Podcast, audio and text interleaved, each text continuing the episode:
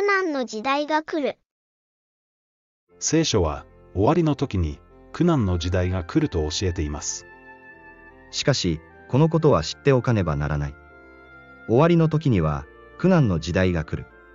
その時、人々は、その時、人々はどうなるのでしょう。しっかりと目を見開いて、聖書を確認しなければなりません。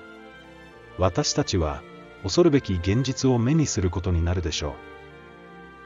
苦難の時代。しかし、このことは知っておかねばならない。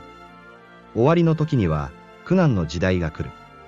その時、人々は自分を愛する者、金を愛する者、体現相互する者、高慢な者、神をそしる者、親に逆らう者、恩を知らぬ者、神聖を汚す者、無情な者、融和しない者、そしる者、無節制な者、粗暴な者、善を好まない者、裏切り者、乱暴者、公言をする者、神よりも快楽を愛する者、信心深い様子をしながらその身を捨てる者となるであろう。こうした人々を避けなさい。見てください。何もかも、聖書に予言されていた通りです。世の中は、すっかりこのようになってしまいました。一体、なぜ、こうなってしまったのでしょうか。サタンが私たちを誘導したからです。サタンは私たちに悪い思想を植え付けようと、日夜働いています。それを効率的に行うために、様々なものを作り上げてきました。映画、テレビ、インターネット。これらを通して、一体何が語られているでしょうか。世を楽しめ。悪を成敗せよ。負け組になるな、のし上がれ。このようなものではないでしょうか。それの一体何が悪いの？世の人々はそう思うかもしれません。しかしこの思想こそが、先ほどの聖句にあった惨状を作り上げたとは思いませんか？メディアは、悪者を作り上げ、私たちの怒りを引き起こし、それを成敗することで、快楽を得させてきました。その結果、私たちは柔和や寛容といった神の価値観から離れていったのです。私たちは常に悪魔の価値観にさらされています。映画やゲームを通して一体どれだけの殺人や暴力を私たちは経験してきたことでしょう。この惨状について聖句は続きます。彼らの中には人の家に潜り込み、そして、様々な欲に心を奪われて、多くの罪を積み重ねている愚かな女どもを、虜にしているものがある。彼女たちは、常に学んではいるが、いつになっても真理の知識に達することができない。ちょうど、ヤンネとヤンブレトがモーセに逆らったように、こうした人々も真理に逆らうのである。彼らは知性の腐った、信仰の失格者である。しかし、彼らはそのまま進んでいけるはずがない。彼らの愚かさは、あの二人の場合と同じように、多くの人に知れてくるであろう。気づいてください。彼女たちは、常に学んではいるが、いつになっても真理の知識に達することができない。信仰の失格者である。これらの聖句は、世の人々についてではなく、教会について述べられているのです。愛のない教会。はっきり言いましょう。今の教会は愛を失っています。しかし、あなたに対して責むべきことがある。あなたは初めの愛から離れてしまった。初めの愛とは何でしょうか？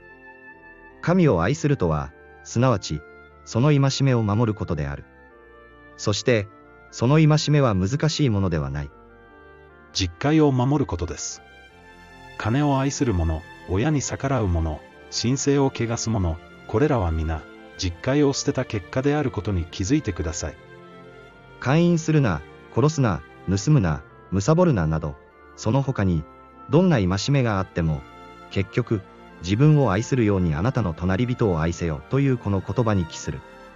実戒こそが愛の指標なのです。これを捨てるなら、必ず愛が冷えてしまうことを覚えてください。偽証する教会。あらゆる悪の元凶は、次の聖句の曲解にあります。私たちは、こう思う。人が義とされるのは、立法の行いによるのではなく、信仰によるのである。教会はこの聖句を切り取って、立法は無効となり、信じるだけで救われるようになったと教えるようになりました。しかし、切り取らずに最後まで読んでみてください。すると、信仰のゆえに、私たちは立法を無効にするのであるか。断じてそうではない。かえって、それによって立法を確立するのである。幼子でもわかる通り、これは断じて、立法を無効にする言葉ではありません。パウロは、信仰によらなければ、決して立法は全うできないと教えているのです。聖句を一部だけ切り取って、誤解させるなら、それは偽証です。神から預かった言葉を誤解させる、偽預言者です。多くの人の愛が冷え、苦難の時代が来たのは、まさにこのためだと書いてあります。また多くの偽預言者が起こって、多くの人を惑わすであろう。また不法がはびこるので、多くの人の愛が冷えるであろう。しかし、最後まで耐え忍ぶ者は救われる。滅びゆく教会。狭い門から入れ。滅びに至る門は大きく、その道は広い。そして、そこから入っていく者が多い。命に至る門は狭く、その道は細い。そして、それを見出す者が少ない。この予言の通り、多くのクリスチャンは滅び、少数の人だけが命に至るでしょう。けれど、諦めてはいけません。私たちにはまだ、働きが残されています。目を覚ましていて、死にかけている残りの者たちを力づけなさい。私は、あなたの技が、私の神の見舞いに完全であるとは見ていない。だから、あなたが、どのようにして受けたか、また聞いたかを思い起こして、それを守り通し、かつ悔い改めなさい。もし目を覚ましていないなら、私は盗人のように来るであろう。どんな時にあなたのところに来るか、あなたには決してわからない。しかし、サルデスにはその衣を汚さない人が、数人いる。彼らは白い衣を着て、私と共に歩みを続けるであろう。彼らは、それにふさわしいものである。愛を保つ少数の人々は、この働きを続けています。罵られ、あざけられながらも、この働きを続けているのです。あなたはどうでしょうか？もしそれが悪いしもべであって、自分の主人は帰りが遅いと心の中で思い、そのしもべ仲間を叩き始め、また酒飲み仲間と一緒に食べたり飲んだりしているなら、そのしもべの主人は思いがけない日、気がつかない時に帰ってきて、彼を厳罰に処し、偽善者たちと同じ目に合わせるであろう。彼はそこで泣き叫んだり、はがみをしたりするであろう苦難の時代が来ています。終わりの時が来ています。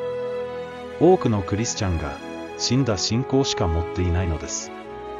もう主人の帰りは遅いと思っていてはいけません。兄弟姉妹に正しいパンを食べさせねばなりません。真理を回復しようとするとき、ある人は、裁くな、一致が大切だ、と言って噛みついてくるでしょう。教会を分裂させるサタンの働きだ、と言って罵ってくるでしょう。それでも、働きをやめてはいけません。足の塵を払って、次のところへ行くのです。一つの町で迫害されたなら、他の町へ逃げなさい。よく言っておく。あなた方がイスラエルの町々を回り終わらないうちに、人の子は来るであろう。弟子はその死以上のものではなく、しもべはその主人以上のものではない。弟子がその死のようであり、しもべがその主人のようであれば、それで十分である。もし家の主人がベルゼブルと言われるならば、その家の者どもはなおさら、どんなにか悪く言われることであろう。すべては予言されていたことです。最後まで忍耐し、聖書の真理を伝えましょう。正しいのは、いつだって聖書だからです。